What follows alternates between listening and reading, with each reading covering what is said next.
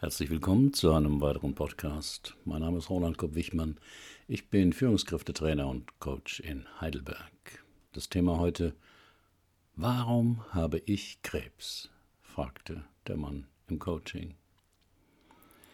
Bei der Entstehung von Krebs werden verschiedene Einflüsse vermutet. Vererbung kann eine Rolle spielen, aber auch Faktoren der individuellen Lebensgestaltung wie Alkohol, Rauchen oder einseitige Ernährung können dazu beitragen.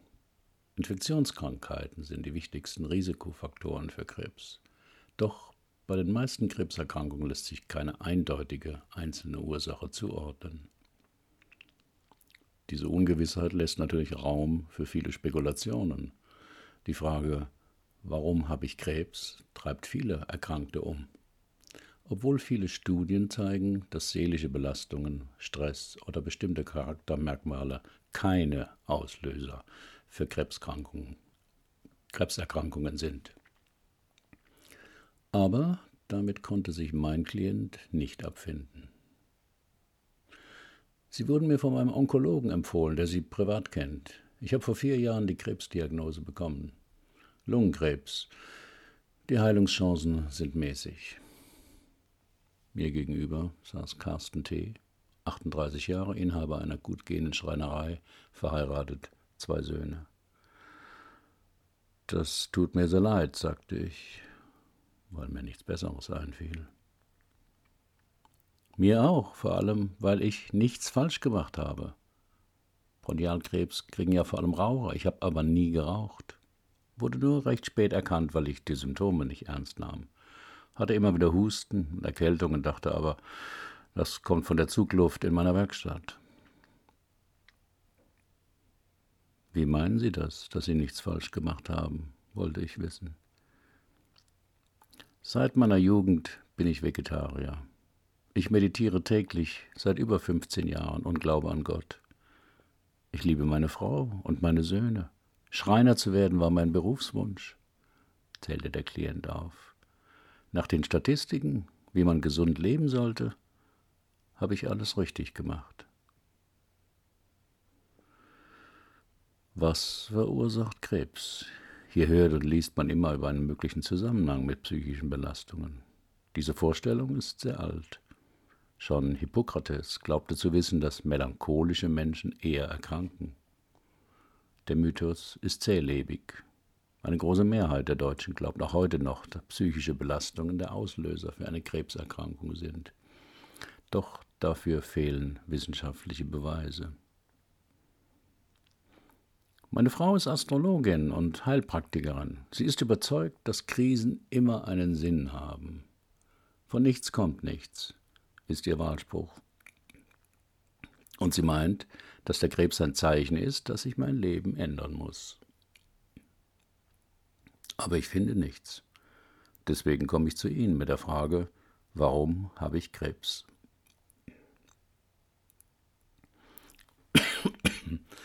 Ich arbeite öfter mit Krebspatienten, weil mir das Krebsforschungszentrum in Heidelberg manchmal Patienten schickt.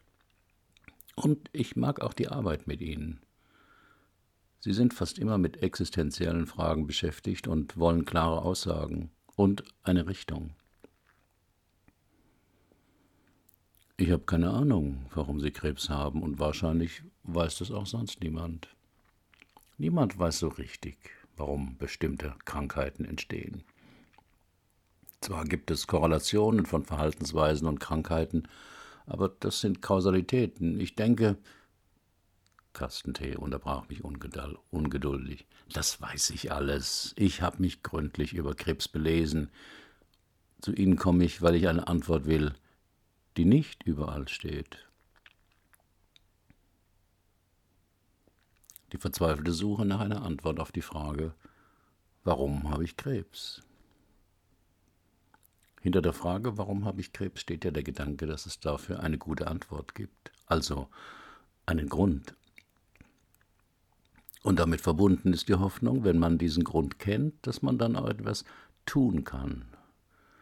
Mit anderen Worten, dass Krebs oder sein fürchterliches Wirken beeinflussbar sein oder gar zu kontrollieren.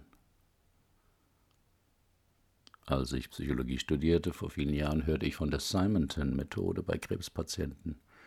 Da sollte man in geführten Visualisierungen sich ganz praktisch vorstellen, dass die guten Chemotherapiemoleküle die bösen Krebszellen auffressen.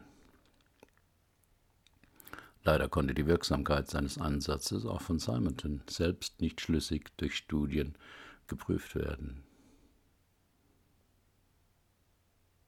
Manche Klienten fordern einen heraus, weil sie schon viel ausprobiert haben oder mit Standardantworten oder bewährten Interventionen nicht zufrieden sind. Carsten T. war so ein Klient. Also nahm ich die Herausforderung an. Wenn ich Ihnen sagen soll, warum Sie Krebs haben, obwohl ich schon dargelegt habe, dass niemand das so richtig weiß, weiß ich nur noch eine Antwort, sagte ich. Gespannt sah mich der Klient an. Ja, und? Wie lautet die? Weil Sie zum ersten Mal richtig Pech hatten. Die Gesichtszüge meines Klienten, die bisher etwas aggressiv und kritisch waren, wichen jetzt einem kompletten Unverständnis. Dass ich Krebs habe, ist mein Pech? Ist das Ihr Ernst? fragte er konsterniert. Ja, mein voller Ernst. Und ich meine, es ist das erste Mal, dass Sie richtig Pech hatten. Wie kommen Sie denn da drauf? Na, ganz viele Male in Ihrem Leben hatten Sie bisher unerhörtes Glück, entgegnete ich.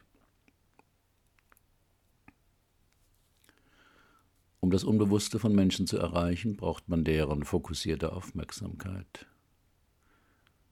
Das geht nicht über langwierige Erklärungen oder theoretische Abhandlungen. Der beste Weg ist ein starkes Gefühl, zum Beispiel ein Ritual, eine Überraschung oder ein milder Schock, wie in diesem Fall. Nun, sie hatten das Glück, dass sie gesund auf die Welt kamen ihre Kindheit und Jugend ohne große Verletzungen überstanden, sie nie eine schwere Krankheit, Hunger oder Krieg erleben mussten, ihren Beruf und ihre Partnerin frei wählen durften, Vater von zwei gesunden Söhnen wurden. Da haben sie überall Mordsglück gehabt. Mehr Glück als Milliarden Menschen auf der Welt je hatten. Carsten T. hörte aufmerksam und etwas neugierig zu. Er wusste noch nicht, worauf ich hinaus wollte. Und jetzt hatten sie zum ersten Mal Pech, nämlich bei der großen Lotterie des Lebens, wo es um die Frage geht, läuft alles so gut weiter oder passiert mir noch was? Dem Klienten gefiel meine Antwort nicht, deshalb erwiderte er, aber das ist doch die entscheidende Situation. Jetzt die mit dem Pech. Ach, und all die anderen Momente, wo sie großes Glück hatten, zählen nicht? Aber wieso habe ich jetzt auf einmal Pech? Dafür muss es doch einen Grund geben, bohrte Carsten T. weiter. Muss es nicht. Gibt es nicht. Warum fällt die Roulettekugel nach 15 Mal Rot wieder auf Rot, statt auf Schwarz, wie der verzweifelte Spieler es sich wünscht? Weil es keinen Grund gibt, nur die Logik des Zufalls.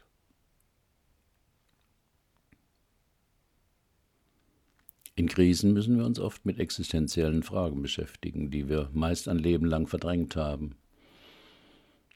Und weil die Antworten darauf äußerst beunruhigend sein können, haben sich früh Religionen gebildet, die Menschen helfen, Antworten auf die großen Lebensfragen zu finden. Zudem spenden sie Trost in schwierigen Zeiten und können Halt geben. Schon vor tausenden von Jahren haben sich Menschen gefragt, woher kommen wir? Warum sind wir hier? Haben wir eine Aufgabe in diesem Leben? Wie sollen wir leben? Was ist richtig oder falsch, gut oder böse? Wohin gehen wir? Und was soll das Ganze überhaupt? Religionen geben Antworten auf diese Fragen. Sie erzählen von der Schönheit der Schöpfung und vom Sinn des Lebens. In traurigen Momenten bieten sie Trost, in schwierigen Situationen helfen ihre Schriften und Geschichten, sich zu orientieren und zu entscheiden. Viele Menschen mit demselben Glauben fühlen sich dadurch auch mit anderen Menschen verbunden. Man unterstützt sich gegenseitig und genießt die Gemeinschaft. Aber es muss eine Antwort auf meine Frage geben, sonst ist der Krebs sinnlos, beharrte der Klient. Das Leben ist auch ohne Krebs sinnlos, erwiderte ich. Jedenfalls empfinden es viele Menschen so. Und nach einer Pause fragte ich, haben Sie mal was von Viktor Frankl gelesen? Ist das der Arzt, der das Konzentrationslager überlebt hat? Genau. Der war auch in einer ausweglosen, sinnlosen Situation. Von Hunger, Schikanen der Wärter und dem baldigen Tod bedroht. Viele seiner Mitgefangenen hielten das nicht aus, brachten sich um oder wurden verrückt. Frankl gab in dieser sinnlosen Situation seinem Leben einen Sinn, indem er sich schwor, zu überleben, um der Welt von den Verbrechen der Nazis zu berichten. Was wollen Sie mir eigentlich mit all dem sagen? fragte mich an dieser Stelle etwas ratlos mein Klient. Das weiß ich auch noch nicht so genau, gestand ich etwas kleinlaut ein. Wenn der Coach sich im Prozess verstrickt. Scheiße, dachte ich in diesem Moment. Mir wurde bewusst, dass mir meine eigene Geschichte in die Quere gekommen war und deshalb der Prozess auf der Stelle trat. Vor einigen Jahren war ich selbst schwer erkrankt und rang damals mit den gleichen Fragen wie jetzt Carsten T. Haderte mit Gott und der Welt und dem Leben. Warum ich? Warum diese Krankheit? Was ist der Sinn?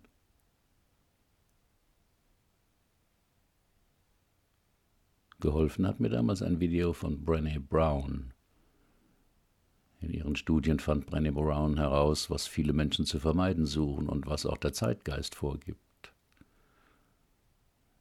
Sei stark und zeige dich nie verletzlich. Hier ein Video von ihr, etwa ab der zehnten Minute spricht sie darüber. Das Video finden Sie auf meinem Blog. Und plötzlich war ich wieder in der Spur. Der Klient erinnerte mich daran, dass ich vor meiner Erkrankung auch so über mich und das Leben gedacht hatte, dass ich nur alles richtig machen müsste und so das Leben kontrollieren könne. Was für eine Anmaßung von mir. Ich wollte versuchen herauszufinden, ob Carsten T. auf derselben falschen Fährte war.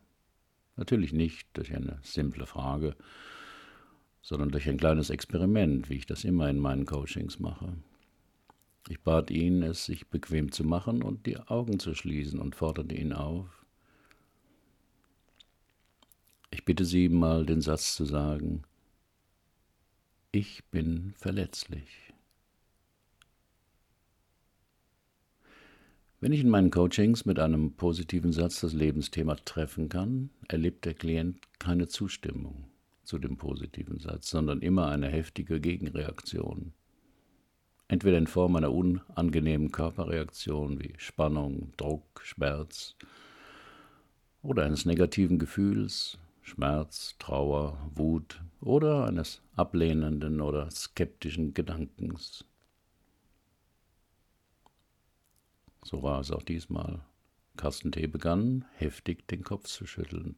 Tränen traten in seine Augen und er wiederholte immer wieder Nein, ich bin nicht verletzlich. Nichts wirft mich um. Das habe ich von klein auf gelernt. Wenn man etwas will, dann schafft man das auch. Meine Eltern haben immer gejammert. Über das Leben, die Arbeit, über andere Menschen. Sie fühlten sich ewig als Opfer. Ich fand das so schwach und habe das als Jugendlicher schon verachtet. Und beschloss sehr früh, dass ich mich niemals von irgendetwas unterkriegen lassen würde. Ein heroischer Entschluss, bemerkte ich dazu und fuhr fort, Sie haben aber dadurch nicht gelernt, mit Unsicherheiten und emotionalen Risiken umzugehen. Als Gegenreaktion auf ihre Eltern wollten sie ein perfektes Leben führen. Ein Leben, in dem sie alles richtig machen und das sie unverwundbar macht. Was ist daran schlecht? fragte Carsten T. erstaunt. Perfekt und unverletzlich zu werden ist ein verführerisches Ziel. Aber das schafft niemand. Einfach weil wir alle normale Menschen sind und andere brauchen. Die meisten Menschen glauben, Verletzlichkeit macht uns schwach. Das Gegenteil ist richtig, so seltsam es klingen mag. Unsere Verletzlichkeit macht uns stark. Der Klient war eine Weile still und dachte nach. Dann sagte er, Vielleicht haben Sie recht. Ich habe darüber nachgedacht, wie ich in meinem Leben Verletzlichkeit vermeide. Dabei fiel mir ein, dass mein Wunsch, mich selbstständig zu machen, damit zu tun hat. Ich wollte niemanden mehr, der mir sagen kann, was ich zu tun habe. Wenn ein Kunde mal seine Rechnung nicht bezahlt, schicke ich keine Mahnung, sondern schreibe das Geld ab, weil ich befürchte, dass ich das Geld doch nicht bekomme und ich dann düpiert und kleinlich dastehe. Ich frage nie jemanden nach dem Weg. Lieber verlaufe ich mich fünfmal und gebe dann das Ziel auf. Ich habe meiner Frau noch nie als erster gesagt, dass ich sie liebe obwohl es stimmt und ich weiß, dass sie sich das sehr wünscht, aber ich komme mir dabei so klein vor.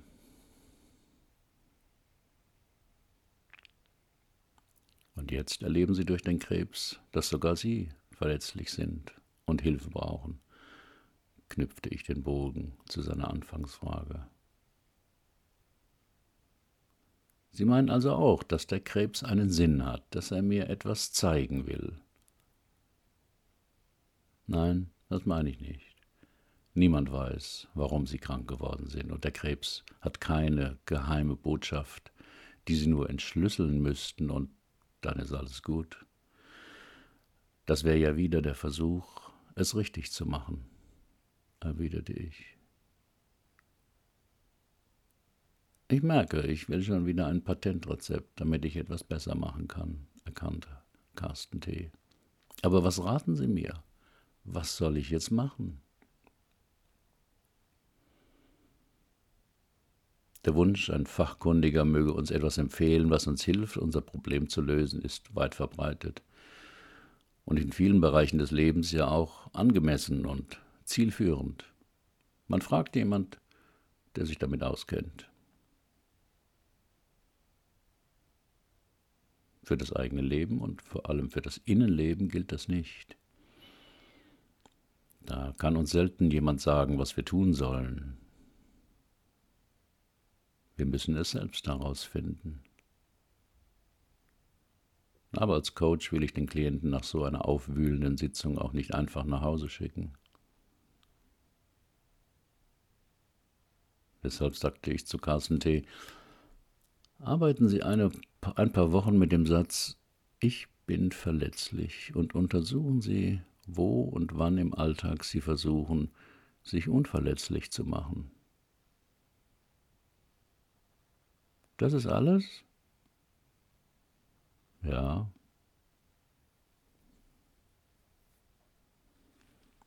Nach einem Dreivierteljahr schickte mir Carsten T. eine Mail. Er habe viel über meinen Satz nachgedacht, dass er jetzt zum ersten Mal Pech hätte mit dem Krebs. So unmöglich er den Satz damals fand, sehe er mit der Zeit, dass da was dran wäre. Es helfe ihm genauer hinzuschauen, wo er überall heute noch Glück habe, selbst jetzt in der Situation mit dem Krebs. Zum Beispiel, dass er immer noch am Leben sei, das nehme er jetzt jeden Tag bewusster wahr. Auch mit den unangenehmen Nebenwirkungen der Behandlung helfe ihm unser Coaching. Er traue sich jetzt zu fluchen und zu weinen, wenn es mal einen Tag ganz schlimm komme und er seelisch am Boden sei. Dann würde ihn seine Frau trösten und sogar die Pfleger hätten Verständnis, wenn er sich so schwach zeige. Er habe sich sogar überwunden, seiner Selbsthilfegruppe für Lungenkrebspatienten zu gehen. Dort erlebe er, dass man mit seinen verzweifelten Gefühlen nicht allein sei. Keiner in der Gruppe wisse, wie sein Leben weitergehe, und trotzdem werde immer viel gelacht.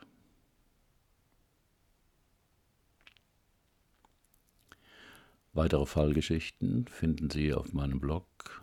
Alle Fallgeschichten sind real, aber so verfremdet, dass ein Rückschluss auf meine Klienten nicht möglich ist und die Vertraulichkeit gewahrt bleibt. Haben Sie auch ein Problem, das Sie bisher nicht lösen konnten? Dann buchen Sie auch ein Drei-Stunden-Coaching oder kommen Sie in mein Seminar Lebensthemen klären. Nur sechs Teilnehmer, zweieinhalb Tage. Ein Coach. Wir finden die Lösung dort, wo Sie noch nie gesucht haben. Wenn Sie selbst Coach sind und ähnlich arbeiten wollen mit Menschen, ich biete eine Fortbildung an zu diesem Thema. Auch das finden Sie auf meinem Blog. Herzlichen Dank für Ihre Aufmerksamkeit. Bis zum nächsten Mal.